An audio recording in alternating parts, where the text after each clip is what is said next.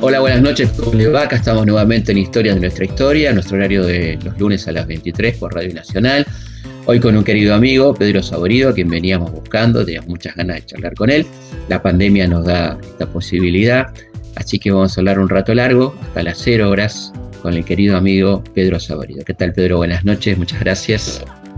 Muy bien, y con esto de verdad que dijiste vos, la, posibilidad que nos da eh, la pandemia de que haya tiempo disponible para estas cosas, ¿no? Por lo menos los que nos toca estar encerrados. Arranquemos por, por, preguntarte cómo te, cómo te pega, ¿no? ¿Y hay una manera, hay una manera peronista de llevar la, pandemia? Es una muy buena. Me parece que ahí. Eh, si uno tuviera eh, una manera peronista, sería tratar de no pensar individualmente como qué nos, nos pasa, sino cómo, cómo pega en forma comunitaria, ¿no? Claro. Eh, administrar, eso te daría administrar la, eh, digamos, administrar la victimización. ¿sí?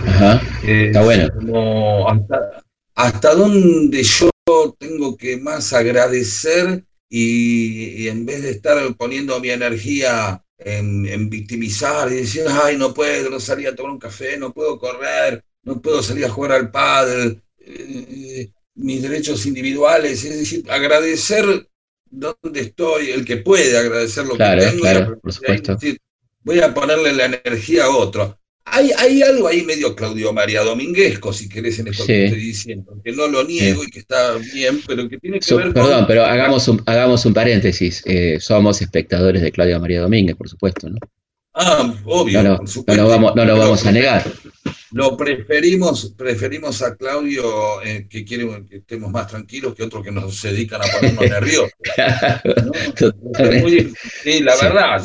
Sí, sí, sí. Después de ver un programa de, determinados comunicadores, uno podría no llevar a dormir, pero te vas a dormir tranquilo, te vas Seguramente. un poco mejor. Seguramente. Así que aporta, aporta, aporta. Claro. Ribotriliza y ayuda a que uno pueda ver de una manera mejor la, vida y, agradecer. Cuando uno agradece se estabiliza y dice, bueno, a ver a quién le puedo dar una mano, no es saber qué puedo, qué, Eso es una mirada peronista, porque em, obliga eh, en determinado momento a poder salirse, a tener el alivio de fundirse con lo comunitario.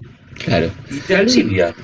sí, porque además digo, está bueno pensar esta, este, esta cuarentena adentro como algo solidario también, no solamente que te estás cuidando vos, sino que estás cuidando, ¿no? Estás evitando la circulación, estás haciendo algo por los demás, ¿no? Porque la mirada clásica este, sería me estoy cuidando yo, me guardo yo, ¿no? Pero en realidad estamos haciendo algo colectivo interesante, ¿no? Yo pensaba el otro día en, en una analogía linda, en esto que uno tiene bastante tiempo para pensar, ¿no?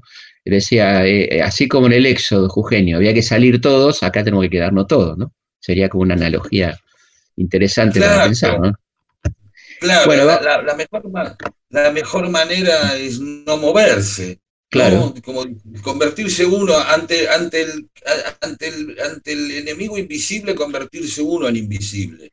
Totalmente. Salirse, salirse de su mira, quedarse, desmovilizarse. O mejor dicho, Movilizarse también. Claro, no, movilizarse hacia adentro.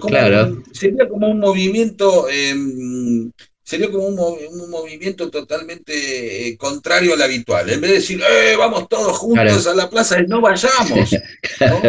claro. Por eso eh, el, el, el anti-éxodo sería. Sí, exactamente. Claro, claro, totalmente. Esa imagen, claro. Estaba... no es abandonar nada, es no abandonarlo. Total. Precisamente tu lugar.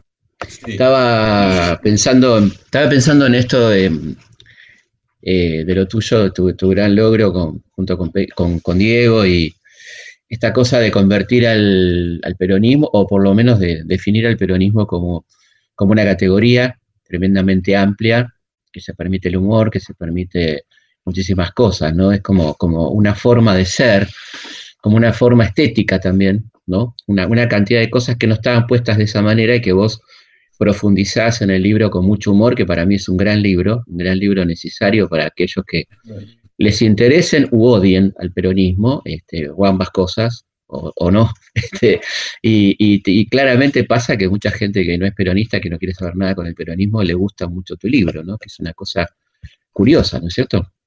Sí, es antiperonista friendly o no peronista friendly, porque mm, permite ese costado de mostrarse humorísticamente.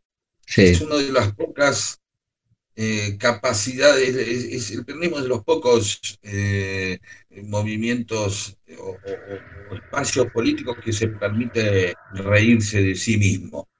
¿sí? Yo los primeros chistes gorilas de mi vida los escuché de paso de parte de mi tío Roque, que era muy, eh, muy peronista, no muy gorila, los chistes eran muy gorilas, y él se reía con los chistes de La vida por Perón, entonces Perón tiraba una pluma y soplaba. A soplar La vida por Perón. Y eso lo contaba, él, él, era un gran... Y, porque creo que eh, eh, es, el humor en ese sentido es una manera de soportar la contradicción permanente en la que te mete el peronismo, ¿sí? Que es este, estar eh, dentro de un lugar que no es químicamente puro, claro. y donde eh, uno se debe comer sapos, así como uno es el sapo de otro también. Eh, claro, y, claro. y de pronto el humor ayuda a, a, ver todas esas contradicciones que tiene y seguir adelante con lo más importante que no son las contradicciones, lo más importante son los logros del peronismo. ¿no? Claro, te lleva, Sí, creo que en general hay, hay, una especie de trampa de, parte del mundo, de cierto mundo académico, que es, por un lado, ponerlo como un fenómeno, ¿no? Un fenómeno o una anomalía en la historia argentina, lo cual es curioso, y la otra es permanentemente llevar a hablar de sus contradicciones y evitar hablar de sus logros, ¿no? Que es una manera bastante inteligente de parte de ellos de, cómo hablar del peronismo también, ¿no? Claro, pero vos fíjate que eh, lo interesante es como yo no entiendo el peronismo, ¿no? Eh, sería esa mirada académica, eh, no tiene razón de existencia, no puede existir algo que no. Él no puede, vos fíjate, no puede existir algo que no entiendo. Claro. Lo cual indicaría que eh, yo tendría que este, abjurar de mi páncreas porque tampoco lo entiendo cómo funciona. Totalmente. O, el agujero negro. O el agujero negro en el universo, qué sé yo. Claro, o las, o las derivadas matemáticas. Sí, yo no entiendo las matemáticas. Pero están. Ah, no entiendo las matemáticas, no deberían existir. Claro, claro. Esa, es como esa gran trampa de no, lo, no merece existir aquello que no entiendo. ¿no? Claro. Eh, entonces, ahí aparece algo interesante que es que quizás no pueden terminar de aceptar al peronismo y por lo tanto no se puede crear la categoría. Hay una frase de Osvaldo Soriano, sí. no sé si de Osvaldo Soriano, Soriano la escuchó, después este, Fabio se la metió a... La gatica. A gatica, la famosa frase de eh, el peronismo, yo nunca me metí en política, yo siempre fui peronista. Exactamente, sí. Entonces, esa frase puede mirarse de un costado y, decir, ah, viste, estaba en la película No habrá más penas ni olvido. Tal vez, tal cual, porque está el, Cana, ¿te acordás? El Cana que lo dice el Cana. claro, y entonces, obviamente, quedaba el peronista como un tipo prepolítico. Exactamente. Eh, donde o era un cabeza de tarro, o, y en, la, y, pero fíjate que la misma frase, puesta por Fabio astutamente en el Monogática, eh, ya aparece como una picardía del peronista. Totalmente, aparece contestándole. Entonces, es interesante esto, me parece, que el tipo dice... Perdón, pero una, llamada al pie, ¿no? Porque quizá eh, ahí hay una, cuestión interesante. Eh, Soriano no era peronista y Fabio era peronista, ¿no? Claro, entonces... Ahí una, hay una diferencia que no es, no es menor en, cómo se usa la frase, ¿no? No, y que habilita otro tema. Es la capacidad del peronismo de tomar algo que se dice de él claro. y hacerlo bandera. Es decir, si vos le decís yegua a Cristina, el peronista, el cristinista dice, yo también le voy a decir yegua. Claro, total. No me importa. Tu insulto también será, va a ser mi bandera. Entonces, viste que vos sos hincha de que tenés alguna adherencia. De independiente, de independiente. Bueno, este, ¿viste? bueno que raramente los hinchas de Racing, los independientes, no tenemos este, no tenemos epíteto eh, como este, forma de identificación. Bostero, por, ejemplo. Bostero, por ejemplo. Vos, le decías hace 30 años a un tipo bostero, a un hincha de boca, y el tipo se enojaba. Ahora él es bostero. Eh, todos han tomado el insulto como bandera. Soy gallina, soy leproso. ¿Quién dice soy Ceneice? Claro, nadie. Atrizarlo puede decir, Nelson Castro puede decir, soy Ceneice. Pero, bostero. Pero, ahí, hay una maestra que se llama Evita, que, que dijo grasita, mi grasita. Claro, mi grasita. Me decís cabecita negra, es mis queridos cabecitas negras. Me decís descamisado, mis queridos descamisados. Exactamente. Y ahí esa operación hace que el periodista también hay un momento que empieza a hacer según lo miran.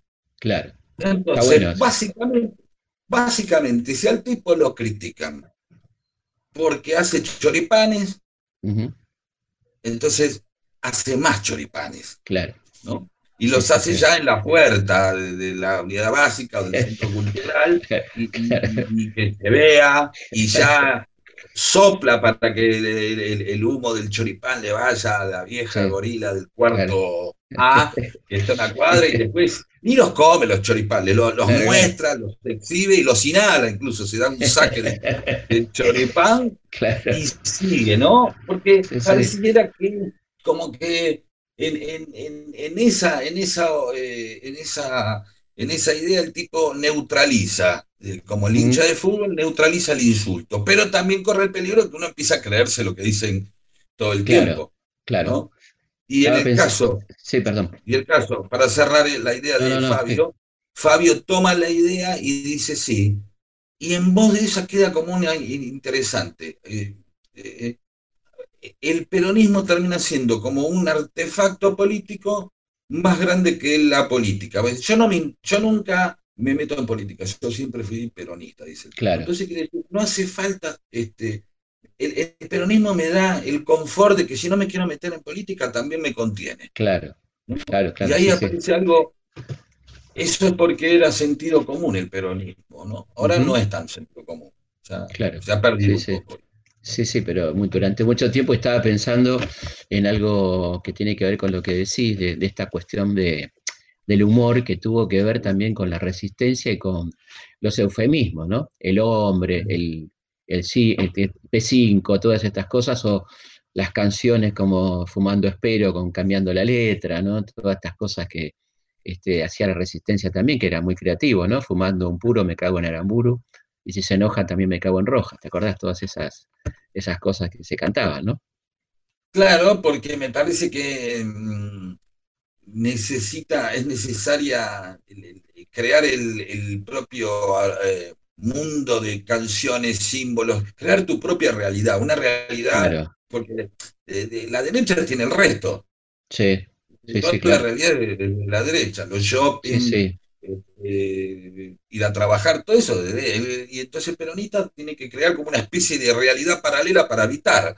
Claro. En, estos últimos cuatro años fueron los centros culturales, los teatros, las misas, ¿no? Vamos a ver a este, vamos a ver a este tipo que habla, la gente se sentía feliz porque digo, no, no, se sentía, se sentía sola estando en la calle, se sentía sola eh, viste, mandándose un saque del Leuco a la, a la, noche sin querer o entrando. Entonces, ¿qué hace? Me voy con otros, me voy con otros claro. donde siento Que, no estoy equivocado. Me voy con los míos, digamos, ¿no? Y sí, hay algo de eso, como la misma sensación que uno tiene cuando este, va a una tribuna donde son todos de, tu club, o, vas a ver a, a, McCartney y somos todos fans de los Beatles. Hay algo ahí que en un momento que te abandonas la individualidad y sentís el, el, disfrute de, ser más, de multiplicarte, ¿no? Totalmente. Eh, esto, esto que decías vos, viste, yo pensaba el tipo en el éxodo jugenio, ¿no? Sí. Eh, eh, de pronto viene y dice, bueno, hay que irse todo, pero ¿cómo? Mi casa. Claro. Eh, pero hay que irse todo. Y de pronto tenés que tener una fe para hacer eso. Absolutamente. Y ahora tenés que tener una... Claro, y, es esa fe la que a veces en, términos religiosos o místicos, no lo quiero poner en, como pensamiento mágico irracional. pero, es linda la palabra la mística, ¿no? Tener una mística, es una linda palabra. Es que no. No la mística religiosa, sino decir, eh, bueno, ¿por qué, lo, ¿por qué lo hago, no? ¿Por qué lo hago? Sí, a ver, hay algo que últimamente siempre aparece en, charlas que hago con Rep, que, es esta idea en, el cual, en la cual em, eh, lo, cínico, lo cínico eh, em, tiene más chapa de inteligente que lo, que lo ingenuo. Sí, y es horrible. A mí me resulta horrible. Claro, entonces. Horrible. a, mí, me la vas a contar, pero no, no mordisquito, ¿no? Sino a, mí, eh, a mí sorprendeme, a ver, sorprendeme. Que es horrible, ¿no? esa, ausencia absoluta de ingenuidad, digamos, de, de, lo mínimo que requiere, digo, te pasan las charlas a mí también, a veces, lo mínimo que requiere un poco de, bueno, dejarlo hablar al otro, dejate sorprender. Eh, no sé, esto de, el espectador yo me la sé todas, ¿no? Que es tan, nuestro, ¿no? Claro, pero, pero cuando, cuando aparecen las charlas se, puede quebrar eso, aparece esta idea de el, el, el, tiraposta, el, irónico, el pesimista se cree más inteligente, cree que eso es un pasaporte de la inteligencia. Totalmente. Y en realidad, si vos como historiador lo verás, el ingenuo es el que hace la historia. Total. No, sí, porque el, eh, utópico. el utópico, el tipo que le da a la realidad la posibilidad de cambiar. Totalmente. cambio viene un cínico, un tipo un cínico y te dice, bueno, no, esto va a seguir siempre igual, ya está listo. el, tipo te desmoviliza, eh, claro, Claro. Obviamente esto es una tensión, después no se puede ir alegremente como un pelotudo a tratar de cruzar los Andes en ojotas porque, este, claro. porque con onda lo hace todo. ¿sí? Habrá, y ahí aparece em, seguramente esta tensión entre el, eh, el, pesimismo para mirar y el optimismo para resolver. ¿no? Claro, claro, claro. La, la, razón de. Bueno, vos sabrás bien cómo es la frase, siempre me lo olvido. Pero, el optimismo, ahí está, el pesimismo de la razón y el optimismo de la voluntad. Exactamente, ambas, ambas cosas. ambas cosas, pero sí es cierto que el cinismo a mí me tiene bastante cansado, ¿no? Y que, está tan, tan fuertemente impregnado en nuestra sociedad, ¿no es cierto? Sí, y que es eh, desmovilizante, es, es, eh, es, desmovilizante y, y, aparte vos, digamos, el cinismo lo, lo, podés aplicar eh, con cualquier cosa. Vos decís, bueno, Felipe, imagínate, ¿no? Vas a hacer un programa de radio a la noche, los lunes a las 10 de la noche, y viene un tipo y dice, ah, va a ser un programa de radio.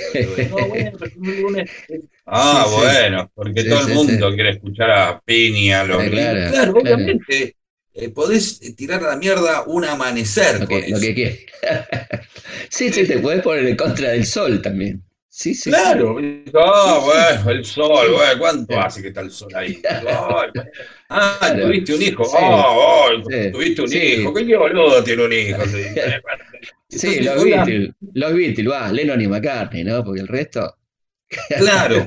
una, cosa, una cosa tremenda, ¿no? Que, pero que, que cómo ha logrado garpar en la sociedad nuestra eso, ¿no? Cómo ha logrado garpar durante mucho tiempo, ¿no? Sí, todavía, todavía está, ¿eh? Todavía garpa, todavía, garpa. Hay algo ahí de.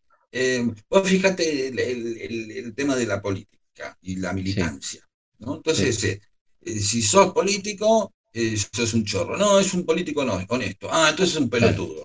Claro. ¿Y entonces? ¿Qué, te queda? ¿Qué te queda? ¿Qué te queda?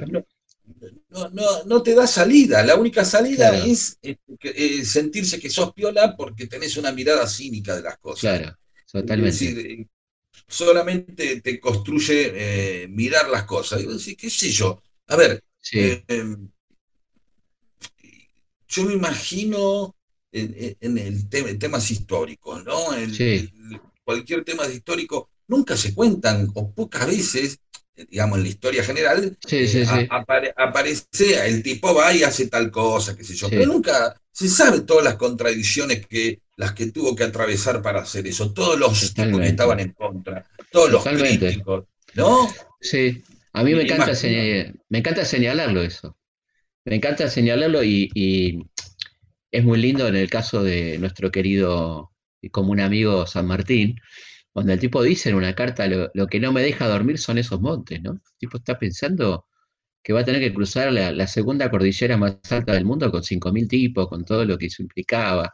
Digo, está buenísimo que, que la gente sepa que este hombre tenía temores, contradicciones, que era un ser humano, ¿no?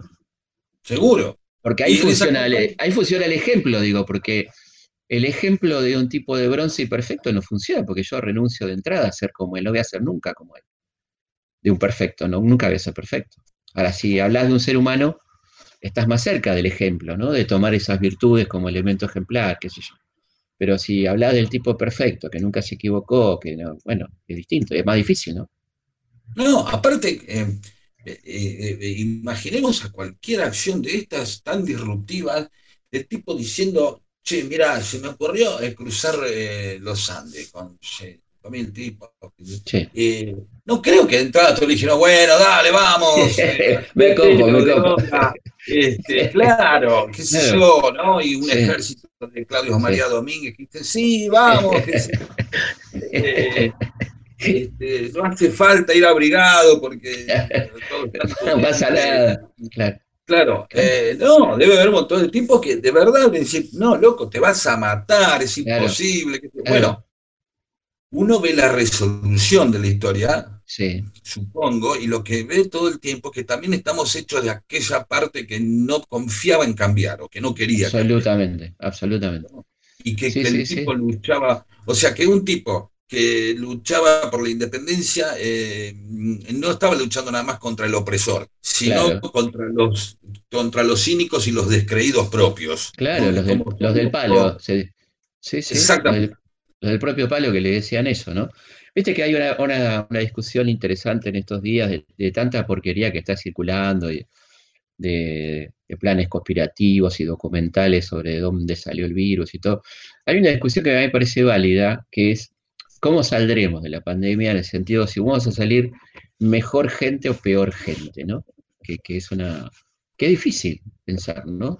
Este, cómo se sale, cómo se sale de esto, si aprendemos o no aprendemos, y si vamos a tener en cuenta que, que hasta hace poco teníamos un, convertimos el Ministerio de Educación en Secretaría, ¿no? Si nos acordaremos de eso o no, cuando salgamos de esta, ¿no? ¿Cómo la ves vos? Eh, mira, hoy, hoy salía, hoy justo en, en, en unas páginas del CCK hice un, un, un cuentito sobre este tema. Ajá. Y, y creo que de, de, nuevo aparece esta tensión. ¿no? O sea, sí. La, la, la, el pesimismo me podría llegar a pensar que, y no somos nada más los que aplauden a los médicos, sino los que ponen cartelitos en, en, el, en los consorcios. Ascensor, claro. eh, en los consorcios diciendo si sos médico, tómatela. Claro. Eh, o como pasó en Italia, que los cagaban a piedrazos directamente. Sí, sí, sí, eh, sí. El miedo llevaba a eso, es decir, eh, no dejaría en manos simplemente de, de, de una tragedia el, el, modelado del mundo siguiente. Sí, ¿no? Claro, claro. Sí, sí, sí. Ahí aparece, me parece, si no, es como una especie de pensamiento mágico en el que, bueno, eh, como todos aplaudimos y romantizamos ah. la situación. ¿no? Claro. Romantizar, todo, eh, la gente va a pensar que bueno en el, el Estado y, sí, sí. viste, chupar la expert, viste, claro. no, sí, sí, sí, eh, este, no, no me parece que, que, aparece una oportunidad de revalorizar eso, pero también creo que la vida, uno se construye también del olvido, de, de claro. olvidar rápidamente. Sí, sí, y en sí, ese sentido hay un plano de, de, de, las aspiraciones eh, burguesas, por decirlo de alguna manera, casi más individualistas, también, que rápidamente necesitan eh, olvidar, como olvidamos Malvinas, como olvidamos la dictadura, claro. como olvidamos uh -huh. muchas cosas. Claro. Eh, entonces me parece que habría que estar atento a recordar y saber que, que hoy podemos decir este, que, el Estado tiene que estar presente, que lo comunitario vale, que el otro es el que te salva. Porque uno piensa en vos encerrado y vos pensá esto, Felipe, uno de tus pibes es enfermero o médico dice, bueno, me voy al pirobano, que voy, y vos decís, tu hermana, este, Le vamos a traer el virus a casa. ¿Y por qué mi hijo tiene que estar ahí? ¿Por qué mi hijo tiene que ser cajero de supermercado y no se puede quedar en la casa? ¿Por qué mi hijo.? No, bueno, ahí hay, alguien está haciendo algo por vos. Y no podemos ver eso y salir de. El sino, sería la contraria, la gran prueba contraria de esa frase que también es parte de, de nuestra cultura, que es el si no cagaste, cagan. Claro, exactamente. Sí, sí, horrible. hay, un horrible. Que, hay un momento que alguien está haciendo algo por vos. Sí, sí, sí. Bueno, en eso hay que decir, recordar todo el tiempo el momento en que alguien hizo algo por vos. En este caso, obviamente, nosotros como comunicadores pertenecemos a una categoría más descartable, ¿no? Digo, Como el otro día hablábamos con Daddy Brieva, y nosotros vamos a salir a lo último, ¿no? Claro. Este, sí, sí, sí, sí. Sí, está bien, está bien. Y, pero... Y, no, no, no es para quitarnos, este, para tirarnos al bombo, digo, simplemente para saber decir, nosotros tenemos que tener la responsabilidad de estar acordándonos, no caer en la tentación ni, del ni de romantizar un futuro, porque también, ¿no? ni tampoco de suponer que hay un montón de hijos de puta que si, a ver, la historia supongo que también enseña que se han tenido que morir millones de personas por por temas económicos lo han hecho. Absolutamente. Se ha mandado a gente a morir. Entonces, tengamos cuidado, porque debe haber un montón de tipos que no pueden con sí mismos diciendo qué bueno cuando empiecen a quebrar las pymes y las empresas y yo las pueda comprar a dos mangos, ¿no? Exactamente. tenemos que cuidarnos de eso. Más bien. Vamos a una pausa y seguimos aquí en Historia Nuestra Historia. Esta noche, la verdad, un placer charlando con el amigo Pedro Saborido. Enseguida volvemos. Historias de nuestra historia. Por Nacional. Seguimos en Historias de nuestra historia.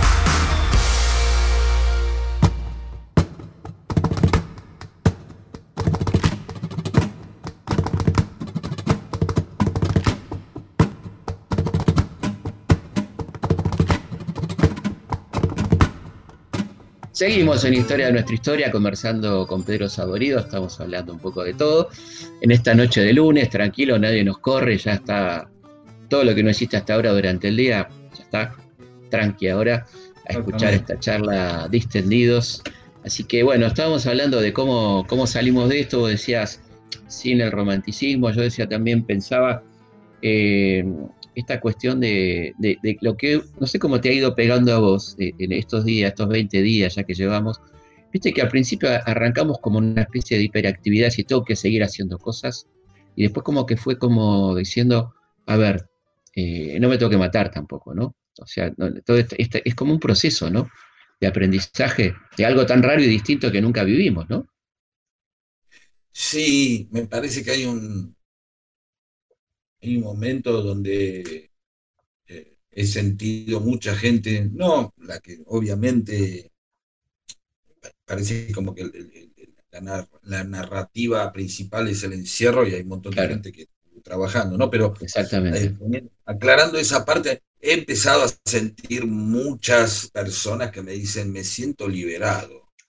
Aquellos que por ahí no tienen un problema económico, que más o menos la zafan, que siguen sí, sí, sí, que tienen un ahorro, me dicen, ya no sienten tantas obligaciones. Y hasta he escuchado a alguien que dice, cuando esto termine, eh, una persona joven, eh, que, trabaja, este, me dijo, cuando esto termine lo voy a extrañar.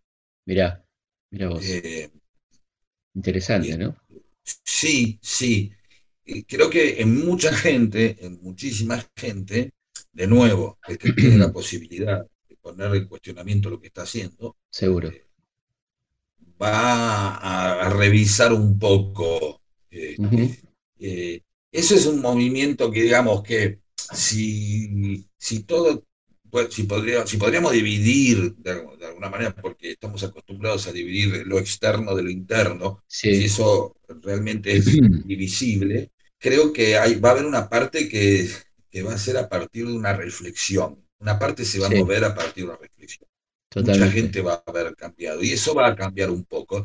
No creo que todo el mundo cambie, digo, eh, este, sigue habiendo gente puteando, este, enojada, que yo, porque también hay un disfrute ahí, ¿no? Pero eh, eh, esto que dijiste vos, hay un momento que digo, bueno, no me tengo que presionar tanto. Claro. Estoy pasando por esto, bueno, y bueno. Un poco desordenado, yo llegué a tener seis siestas un día. Eh, seis siestas, está buenísimo. Sí, sí, sí, fue un día tremendo, fueron dos días donde estaba despierto cuatro horas y dormía dos. Así. Claro. Este, después salí de ahí, pero, pero la manera de salir eh, fue este, dejar que transcurra. No ponerme, ah, claro, claro. Eh, no, había nadie pidiéndome. Claro, aparte no somos gente que atiende urgencias nosotros, ninguno de los dos. Exactamente. Entonces, eh, eso es una buena esa, porque, claro. Obviamente, tu sistema, uno vive en sistemas de compromiso. Claro. bueno, tengo que ser, ah, señor, ¿qué tal? Hola, Alejandro. Sí, sí, bueno, yo voy a hacer un programa los lunes a las 10 de la noche, pero yo venía antes, como decía, bueno, nos acomodamos, quién es el operador. Listo. Es un sistema de compromiso y uno reacciona con respecto a ese sistema de compromiso. Cuando el sistema de compromiso no te pide tanto, es decir, ¿cómo puede ser, dirá uno de los pibes, si yo era tan importante ir a la escuela a las 7 de la mañana, ahora resulta que no lo es? que podemos vivir sin ir a las 7 de la mañana a la escuela. ¿Cuánto tiempo podemos vivir? Porque importa, porque también salirse del hábito nos hace pelota. Bueno, claro. es que apareció la muerte ahí. Claro, apareció la, muerte, Que es la gran. ¿eh? Sí, sí. Es la gran cosa a trascender para, para siempre. A ver, de nuevo, la muerte es la referencia para lo cual se va a temer o no este, para reflexionar un acto. Claro. Es decir, dentro de la historia, el tipo que dice, ¿qué es lo que voy a desafiar? Volvamos al amigo eh, San Martín. Eh, ¿Qué es lo que tiene que desafiar para cruzar los Andes? Y el cruce de los Andes, vos fíjate que hay, hay, una cosa que es maravillosa, que es de toda esa gran hazaña. La gran hazaña no consiste en las batallas que libró después, sino que lo que da la memoria. Es algo donde el enemigo era la naturaleza. Totalmente. Es muy interesante no, no, ¿cuál fue la gran proeza? Cruzó los Andes, pero que se agarraron a piña en el medio, había realista, no. incluso, la, incluso es tan cierto lo que decís que no todo el mundo vincula, o muy poca gente vincula el cruce con Chacabuco, con la primera batalla que fue el objetivo. Es el cruce. Es el cruce. Claro, ¿por qué? Porque de pronto, y que, perdón, y que le habrán dicho, ahora, Sí, mirá, José, todo muy lindo. Ahora, ¿cómo van a llegar del otro lado? ¿Con qué llegas? claro. Porque, sí, sí. mierda llegan. Total, total. Este, bueno, el tipo calculó, por ejemplo, que tenía que llevar el doble de vacas. Y lo hizo perfecto porque llegó la mitad. Se le cayeron en el camino casi 5.000, qué sé yo. Este, bueno. bueno, todas esas cosas, ¿no? E, eso es lo extraordinario de la logística, el haber pensado todo eso antes, ¿no? Estaba pensando esto, que, esto que vos decís de la confrontación. Ahí, ahí, ahí es cuando vos, frente a la muerte, el tipo dice, calcula todo y sale. Y bueno, nosotros frente a la muerte, ahora cambiamos nuestras costumbres, nos quedamos encerrados, salimos con un pedazo de tela en la cara. Vos fíjate esto de la costumbre. Yo hice una compra hace 15 días y bajé con barbijo. Pero como muy cuidadoso. Bien. Y me miraban raro. Sí, sí. Como que vos eras, el, vos eras, el, infectado, digamos. Algo no sé, me miraban raro. Sí. Hasta con sorna, como bien el payaso este. Porque la negación, la sorna, en sí, mismo también es una gran, una gran arma de negación. Claro, total. ahora no, ahora ya salgo y ya es normal, ¿viste? ya ha puesto normal. Y, entonces ahí es donde uno se va modificando, es decir, no somos los mismos que hace 10 días. Totalmente, pero qué, qué importante la presencia de la muerte en todo esto, ¿no? Cuánto influye.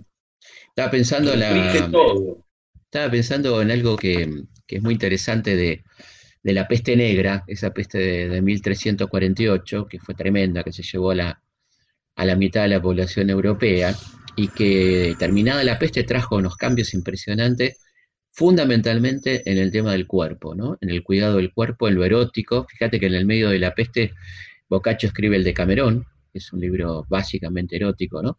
Y después viene toda una cuestión de, correr a Dios del centro, estábamos en la, una cuestión tremendamente teocéntrica, la Edad Media, todo era Dios, incluso el concepto de cuarentena, ¿sabes que es muy interesante? La elección de los días 40, el número 40, que no tiene nada que ver con lo médico, sino con los días de ayuno de Jesús en el desierto, los 40 días, ¿no? Decía, hasta ah, ese punto, claro, y, con la cuaresma, y, termina esta peste y viene todo un replanteo por haberse este, enfrentado con la muerte, haberle visto la cara a la muerte de cerca, cómo la vida resurge potentemente después de esta ¿no?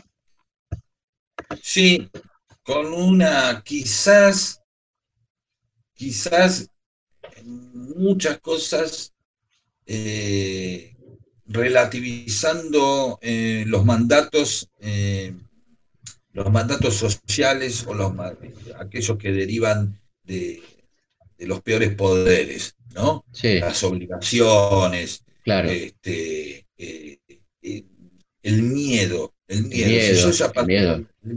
ya, voy a tenerme, yo creo que le vamos a tener menos miedo a un montón de cosas. Claro, claro. Sí, sí, y, también la relativización de la, ¿no? la cosa relativa, ¿no? De cuán importantes son tales o cuales cosas, ¿no?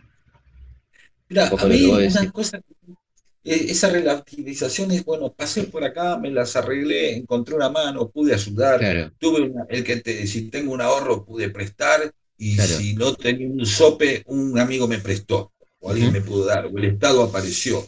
Claro. Eh, em, y, no digo que sea fácil. Entonces, va a aparecer ese mandato de, debo hacer todo bien. Pues fíjate que creo que una de las cosas que más em, trafica el neoliberalismo no es nada más el, aspirar a estar mejor, sino es el miedo a estar mal.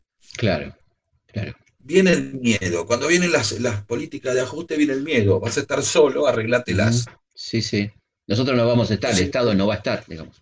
No va, no a haber nadie. Nadie, vos valete por vos mismo. Entonces, cuando vos le decís a alguien valete por vos mismo, el tipo puede tomar en un momento de decir, eh, la, bueno, sí, la verdad, me empodero, y pero también hay lugares que estoy solo, está la otra parte, ¿no? De, Totalmente. Arreglatelas, ¿no? Es como un arreglatelas. Y porque vos también puedes decir, si no puedo, o comprobar que no pudiste. Entonces a mí creo que el, neoliberalismo lo que traía, lo que trajo era mucho miedo. Miedo claro y miserabilización. Cuando digo miserabilización, no es nada más crear gente, eh, llevar gente a la miseria, sino no, crear no, convertirte, en miserable, claro. Claro, porque tengo miedo. Entonces el miedo que, bueno, mi familia, los cosas, me, achico, me, retraigo. Vos fíjate que en la, salida del, macrismo, este, inconscientemente circuló algo donde la gente en su confianza salió a gastar el mango diciendo, bueno, ahora ya no es.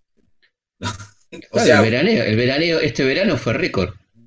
Claro, bueno, Porque después de cuatro años donde te están diciendo te vas a tener que estar solo, pero también el mensaje eh, eh, es reconvertir, te vas a estar solo, también llega una parte de decir, ah, bueno, caramba, entonces voy a tener que ser una persona más, más austera. Apareció ese relajo peronista, siempre criticable, que tiene que ver precisamente con lo erótico, con la vida, con el gozo. Exactamente. El peronismo, en ese sentido, es erótico. ¿Sí? Es erótico em, y hay una cosa de, fáctica en el peronismo. No es una promesa, es, claro. es, no es el día que pueda crecer y viajar. No, me voy de vacaciones. Sí, sí, y, es, auto, y es, como automático, ¿no? Es como automático. Sí, sí, y, quizás tenga esto que decís vos, que acabas de decir vos, que contaste, esos movimientos de la historia de cómo, cómo una, una, una, cosa tan relacionada a la muerte como la peste necesita equilibrarse con un coger, ¿no? claro, claro. Con, con el cuerpo, con el goce, con el disfrute, con el correte. Hace un rato que no anduviste muy bien estos últimos años, ¿no? claro, claro. Sí, sí, sí. Entonces, bueno, vamos a disfrutarlo un poco, ¿no? Porque si mm. no, después viene algo y la mitad de la... Por más que nos portemos bien, aparece algo que se lleva la mitad de la población. ¿no? Entonces, iba a preguntar... Sí, perdón. No, no, iba a volver un poco, un poco al principio porque me, gustó mucho el libro y te iba a preguntar cómo, cómo surgió el libro, ¿no? ¿Cómo fue que, se te ocurrió? ¿Cómo fue esta cosa de, una especie de manual, ¿no? Porque es una especie de manual también, ¿no? ¿Sabes qué pasó? A mí me yo eh, eh, confío, de verdad, en muchas cosas. Que, hay algo quizás peronista en eso, y sin mm. ser yo un tipo netamente peronista. Claro, este, como, como, no, como no sos este, un hincha de fútbol y un libro sobre fútbol. Sí, sí, soy un tipo un poco bastante peronista. Sí. Medio comunista, medio cristiano, medio. Bueno, de una manera que se puede ser peronista. Hay un, capítulo que se dedica precisamente que, todos son peronistas y son todos, somos todos infiltrados, ¿no? Claro.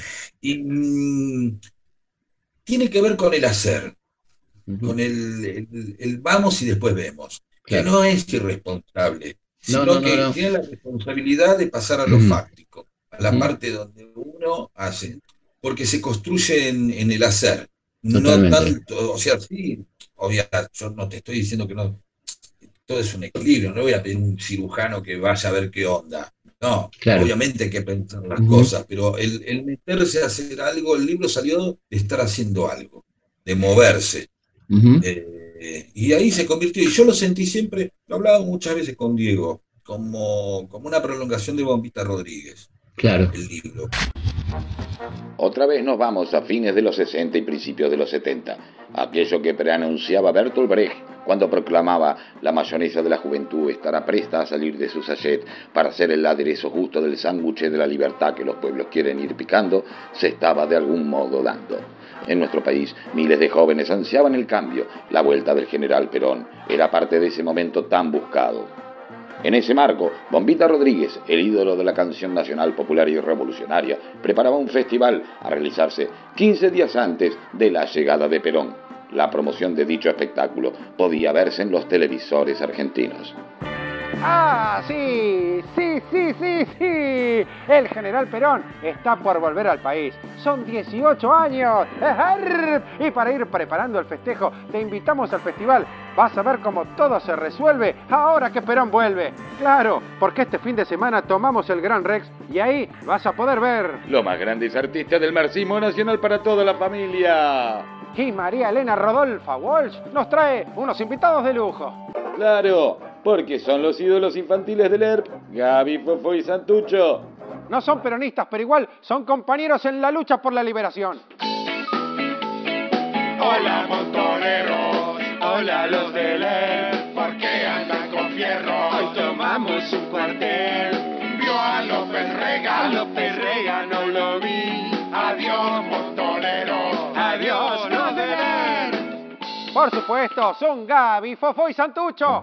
Gaby, Fofo y Santucho están auspiciados por Yogurt Herb, bajas calorías para el militante y revolucionario.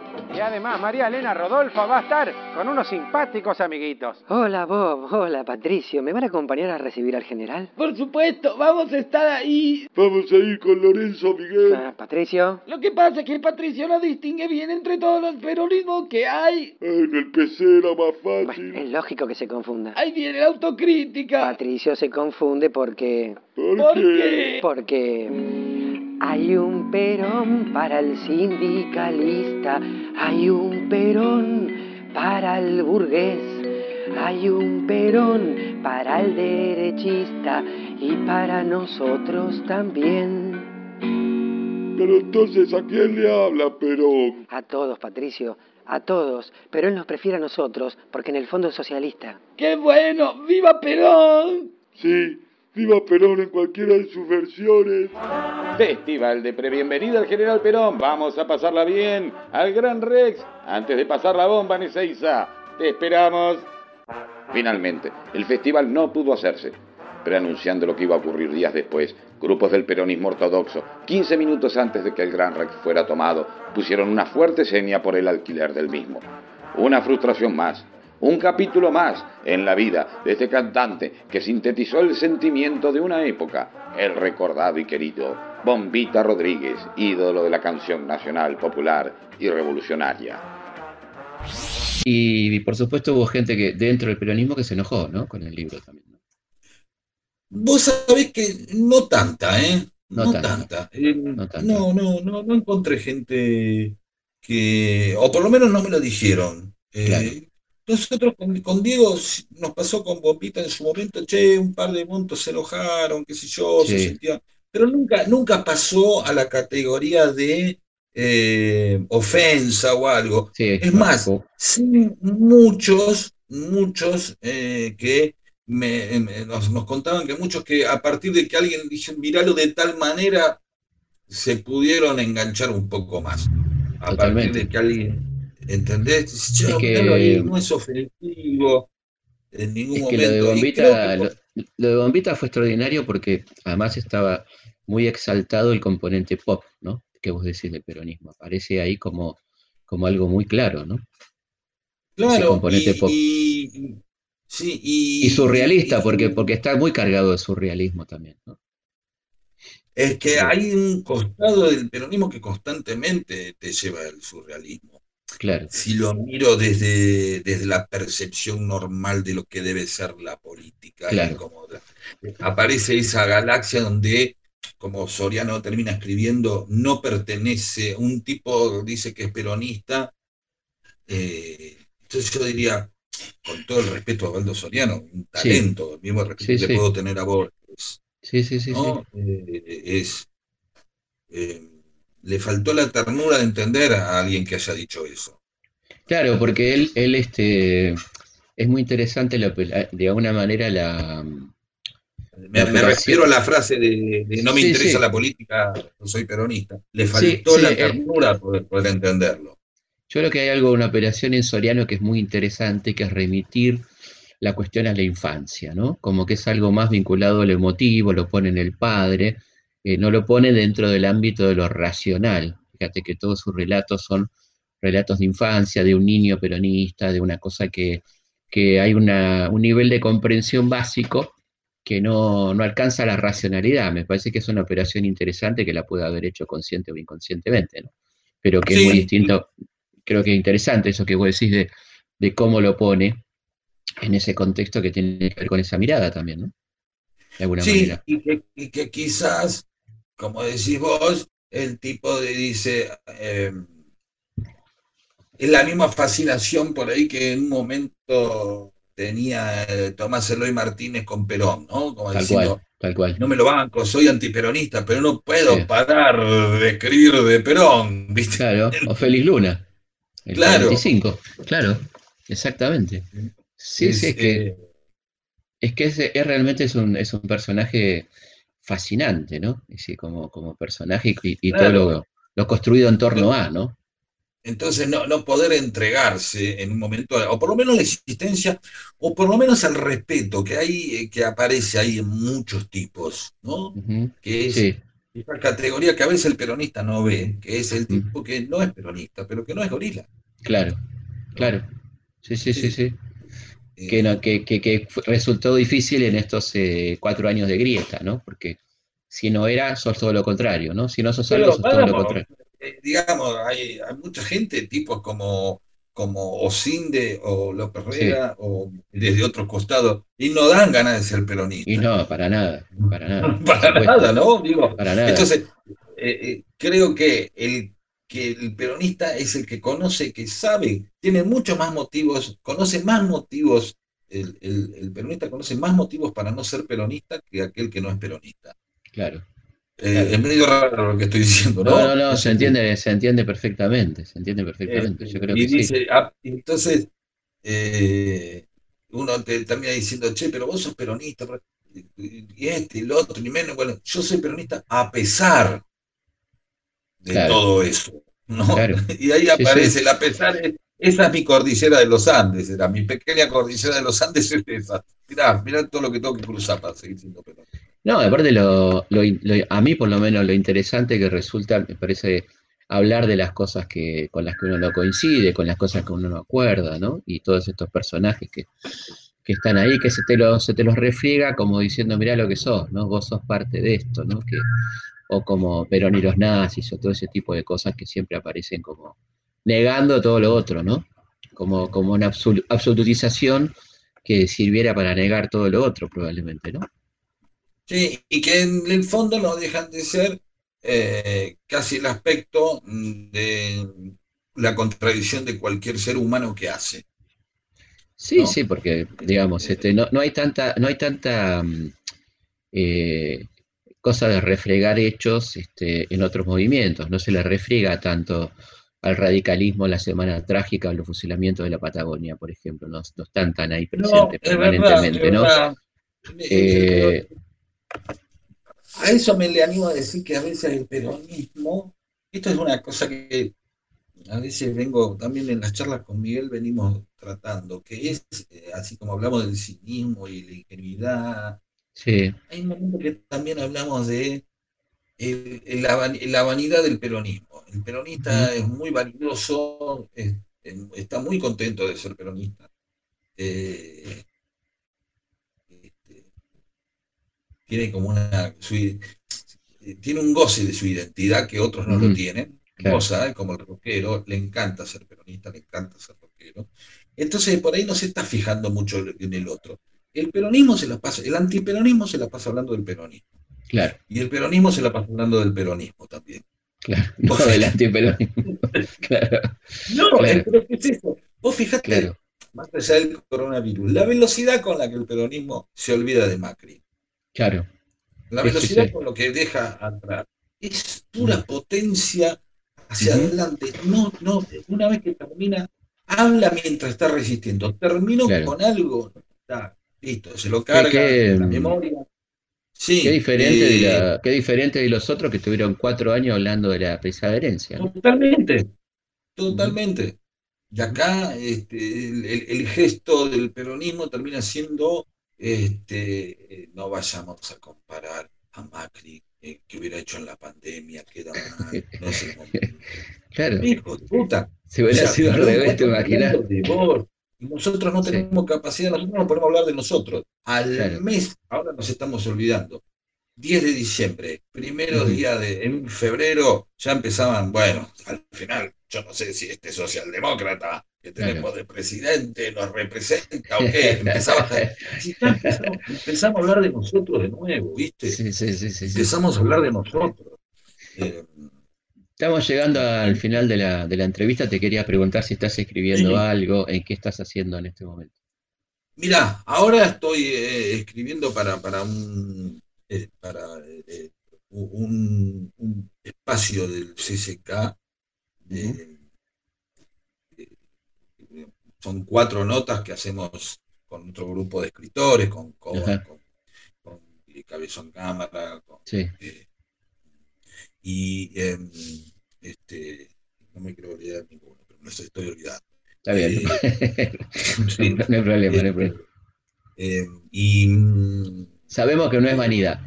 Con Enrique también, hay un montón. Em, este, y, mm, escribiendo un poco sobre estas cuestiones de, los diferentes fantasmas que fueron apareciendo con el tema del coronavirus.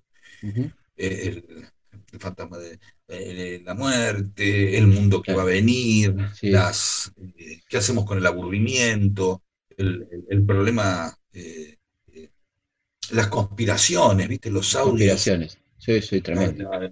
las conspiraciones, todo esta se descubrió, se descubrió que es un arma química, ¿no?